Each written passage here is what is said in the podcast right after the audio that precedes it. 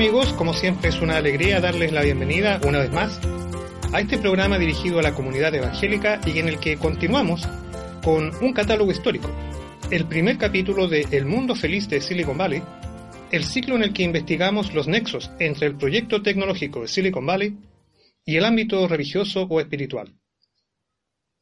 Antes de entrar en materia, les recuerdo consultar los materiales de apoyo, documentales y presentaciones que nos ayudan a contextualizar y a conocer a los personajes y los hechos con que nos vamos encontrando a medida que avanza esta historia. Bueno, en nuestro último programa dejamos a los hippies tratando de hacer realidad su sueño de libertad total en California en plena década de los 60. Pero a medida que pasaba el tiempo y más y más jóvenes se congregaban, se reunían en San Francisco, se hizo evidente el carácter utópico y por lo mismo inviable del movimiento hippie.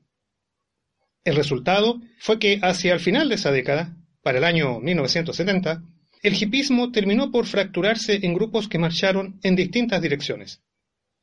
Algunos, desilusionados, tuvieron que regresar al mundo tradicional del estudio o el trabajo. Otros se sumaron a la nueva corriente del New Age y sus derivadas ocultistas. Aún otros, en un número nada despreciable, fueron atraídos por la oferta de iglesias y misiones evangélicas, tanto en San Francisco como en el resto del país.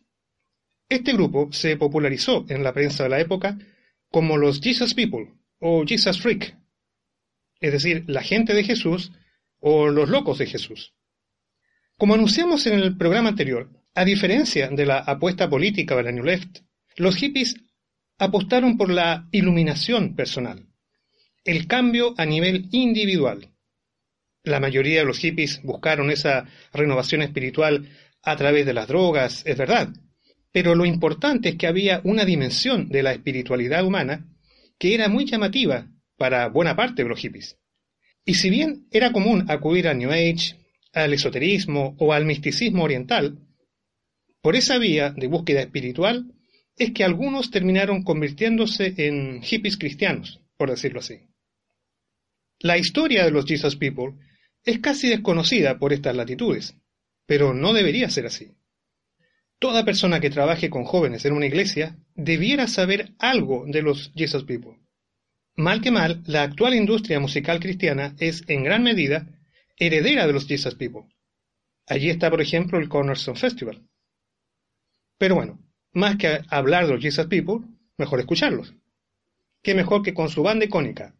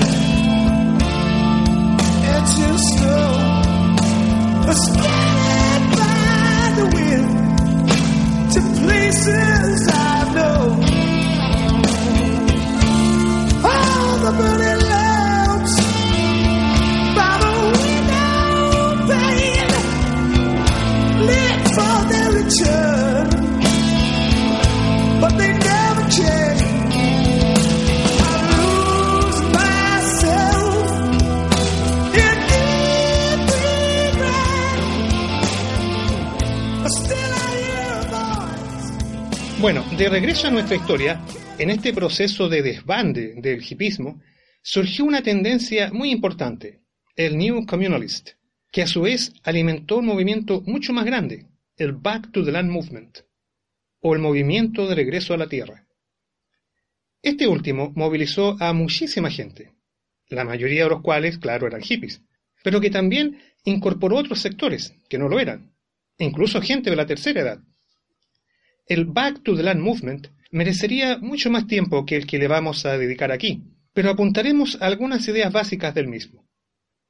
La llamada del regreso a la Tierra tenía mucho sentido para los hippies, sobre todo si recordamos que los hippies eran contestatarios al mainstream norteamericano, que en aquellos años, y entre otras cosas, estaba caracterizado por la cultura jerarquizada y rígida de las grandes compañías y el establishment político-militar de la costa este.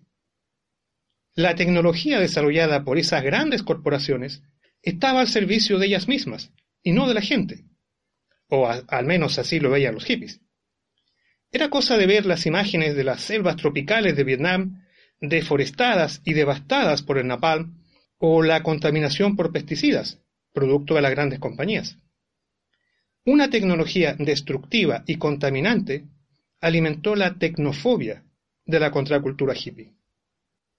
En ese contexto, las dificultades o el fracaso del proyecto hippie en una gran ciudad como San Francisco, para muchos significó renunciar a la vida urbana y tratar de partir de nuevo en zonas rurales, construyendo su utopía en el campo, lejos de la ciudad.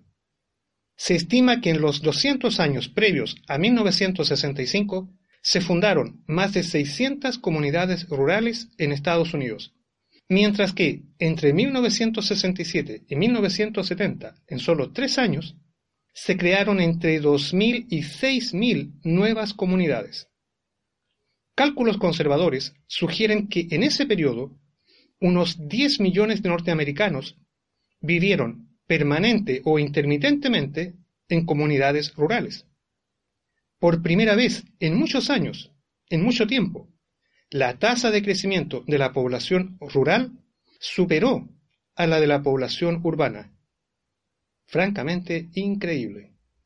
La primera comunidad hippie y una de las más célebres fue sin duda Drop City, fundada en Colorado en 1965, a la que le siguieron muchísimas más, pero la mayoría de ellas colapsaron a comienzos de la década del 70, debido a disputas internas o a problemas materiales, como la crisis energética del petróleo en 1973.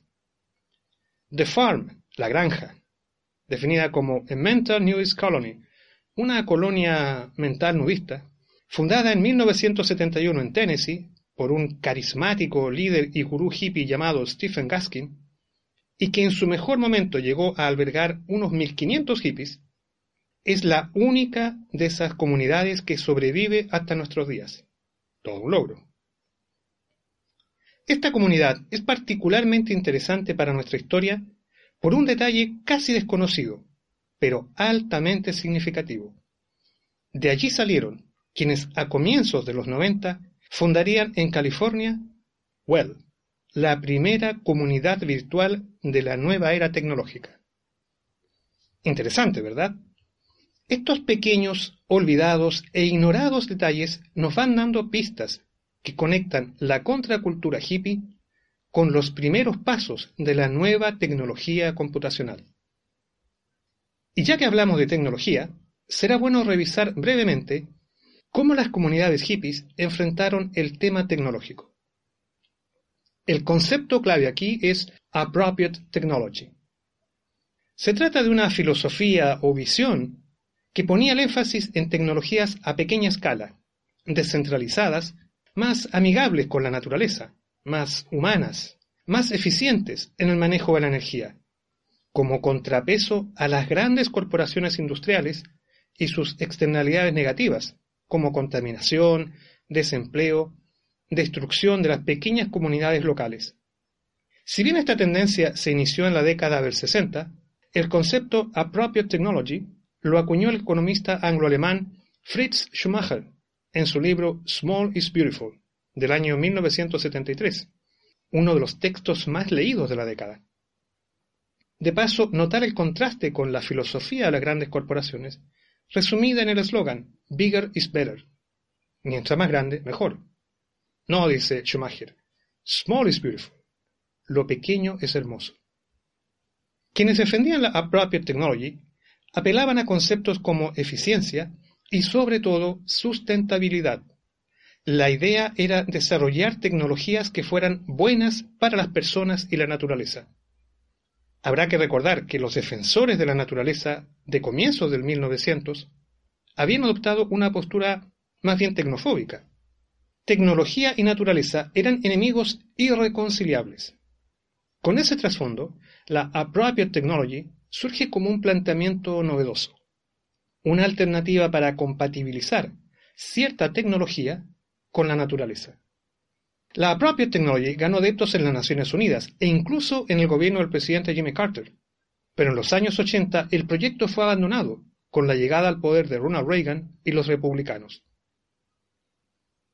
Ahora bien, el puente más importante entre las comunidades hippies y esta nueva filosofía tecnológica fue una publicación que apareció en 1968, el Whole Earth Catalog, el catálogo de toda la Tierra. Su creador fue Stuart Brand, por entonces un treintañero, fotógrafo y biólogo conectado con la Universidad de Stanford en San Francisco. Stuart Brand, el hombre exacto, en el momento exacto, en el lugar exacto. Brand estuvo en las primeras pruebas de laboratorio con computadores en Stanford. Fue uno de los creadores de los primeros festivales hippies con LSD en San Francisco. Y en una entrevista con la revista Squire en 1972, acuñó por primera vez la expresión personal computer, cuando el computador personal era apenas un sueño e Internet apenas daba sus primeros pasos. El Whole Earth Catalog y la revista Rolling Stones fueron las dos publicaciones más importantes que surgieron de la contracultura hippie. Y eso que el catálogo de toda la Tierra tuvo una breve vida de cinco o seis años. Es interesante notar que la portada del catálogo es una foto de la Tierra tomada desde un satélite de la NASA. Nada de alusiones patrióticas norteamericanas o eslóganes políticos. De hecho, Brand se refiere a sus correligionarios hippies en las primeras páginas como habitantes del planeta Tierra. Una frase inspirada en Buckminster Fuller, para quien todos nosotros, los que moramos en la Tierra, somos astronautas. En sus pocas ediciones, el catálogo creció hasta tener más de 600 páginas y llegó a vender sobre el millón de ejemplares. En 1972 ganó el National Book Award, el Premio Nacional al Libro. Todo un logro para hacer un catálogo. En una entrevista del año 2005, Brandt comentaba, cito textual, comillas, el catálogo del 68 fue una respuesta a lo que yo creía era una de las limitaciones de los hippies. Lo que estaba tratando de manejar era que todos estos jóvenes se dirigían a iniciar colonias y reiniciar la civilización, y no sabían nada. Así que esta era una forma de proveerles el cómo y una mayoría de la contracultura era antitecnología. Hasta allí las palabras de Brand. Stuart Brand nos está diciendo que cuando a fines de los años 60 se percata de que los hippies están abandonando San Francisco para ir a fundar colonias o comunidades a todo lo largo y ancho del país, él entiende que esto podía terminar bastante mal, porque los hippies, hay que decirlo, eran en su mayoría jóvenes blancos, universitarios de clase media, de origen urbano, que no sabían nada prácticamente de la vida de campo. Brand concibe el Whole Earth Catalog como una manera de informar a los hippies, sobre todo de mantenerlos al tanto de la tecnología que van a necesitar para que funcionen sus comunidades rurales. De ahí que el subtítulo del catálogo es Access to Tools, acceso a herramientas. El tipo de información tecnológica que Brand selecciona en el catálogo de toda la Tierra es precisamente Appropriate Technology, tecnología ecológica. Si recordamos que la contracultura hippie era tecnofóbica en sus inicios, es decir, que condenaba a la tecnología industrial moderna, la estrategia del catálogo de sugerirles alternativas de Appropriate Technology para sustentar sus comunidades rurales fue sin duda una jugada notable. A través de las páginas del catálogo de toda la Tierra, los hippies transitaron desde una postura de tecnofobia a una de tecnofilia, es decir, de valorar la buena tecnología a escala humana que hizo posible sustentar su utopía rural, tecnología para ser libres.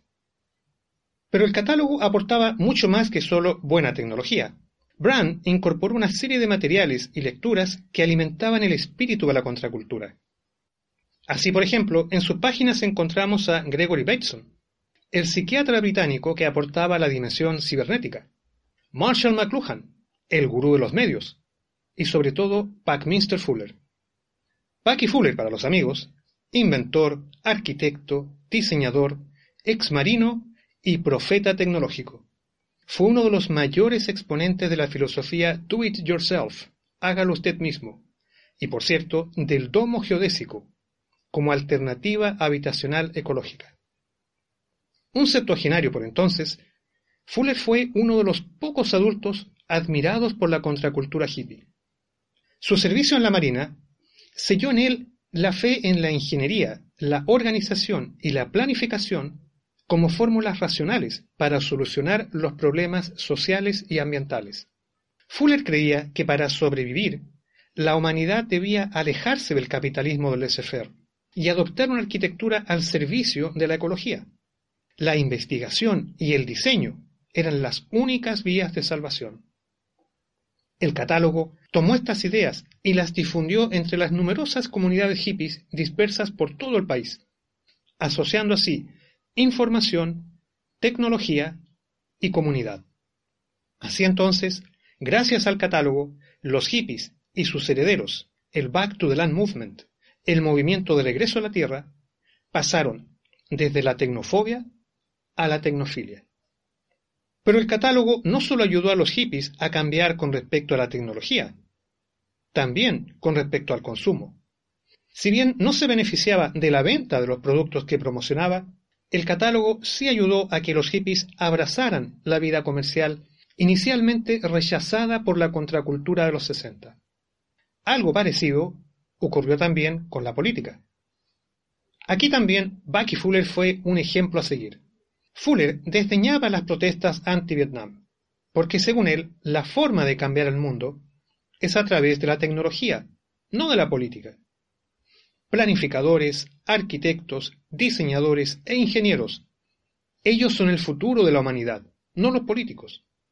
De hecho, Fuller creía que para el año 2000 la política se volvería obsoleta. En esto, Fuller y los hippies siguieron una línea de pensamiento heredera del liberalismo norteamericano del siglo XIX, la idea de la neutralidad ideológica de la tecnología. Fuller, Brand y los hippies, todos creían que la tecnología era neutra, en el sentido de que no era portadora de ningún sesgo ideológico. Sin embargo, la investigación actual supone que ello es un craso error. La tecnología, en último análisis, no es neutra. La tecnología es tendenciosa. Pero volveremos sobre esto más adelante. Por de pronto, lo que nos interesa es tomar nota de la trascendencia del catálogo sobre la contracultura hippie, pues sus efectos se hicieron sentir en la relación de los hippies con la tecnología, el consumo y la política. En junio de 2005, en una hoy en día célebre conferencia ante los graduados de Stanford, Steve Jobs se refería al catálogo como, cito textual, An amazing publication, one of the Bibles of my generation.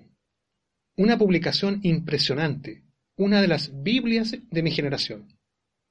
Para un adolescente Steve Jobs, el catálogo de toda la Tierra fue algo así como Google en papel impreso, tres décadas antes de que apareciera Google. Hoy todos miran a Steve Jobs como el máximo referente de Silicon Valley el ícono de la industria computacional. Varios incluso lo comparan con Thomas Alva Edison. Pero muy pocos saben que la inspiración de Steve Jobs fue Stuart Brand y el Whole Earth Catalog. En esa misma conferencia de 2005, Jobs quiso compartir con los egresados de Stanford una frase final, algo así como una guía e inspiración. Stay hungry, stay foolish. Aunque la consigna ha sido atribuida a Jobs, la verdad es que él la apropió en su juventud, leyendo, ¿qué creen ustedes? El catálogo de toda la Tierra. Era la frase final de despedida con la que Stuart Brand cerraba el último número del Whole Earth Catalog. Y es precisamente por esto que debiéramos poner nuestra atención sobre este documento, pues fue la inspiración para los Steve Jobs y los hackers que pusieron en marcha la revolución computacional que a su vez dio origen a Silicon Valley. Parece difícil de creer, ¿verdad? De los hippies a los hackers, de la contracultura a la cibercultura. Lo cierto es que el Whole Earth Catalog, el catálogo de toda la Tierra, es la clave para entender que los años 60 forman la prehistoria, por así decirlo, de Silicon Valley. Turner, el historiador que también usamos como referencia y consulta para reconstruir este relato, lo resume claramente cuando señala que el catálogo fue Internet antes de Internet. En resumen, y para concluir este primer capítulo de nuestro ciclo, hay dos ideas centrales que debemos rescatar para entender a Silicon Valley. Uno, que Silicon Valley es heredero de la contracultura hippie de la década del 60. Y dos, que la esperanza de la humanidad está en la tecnología y en la tecnocracia que la lidera. Bueno amigos, terminamos así este primer capítulo, pero con la promesa de que volveremos a encontrarnos nuevamente con Stuart Brand y compañía más adelante. ¿Había escuchado estos personajes? ¿Sabía que los hippies están en la prehistoria de Silicon Valley? ¿Qué le parecen los videos y documentales que acompañan este programa? Recuerde compartir sus opiniones e impresiones a teologíasyciencias.gmail.com. Y no olvide la invitación para continuar con El Mundo Feliz de Silicon Valley, nuestro ciclo sobre tecnología y religión, en un próximo episodio, si Dios quiere, por este mismo medio. Chao, gracias.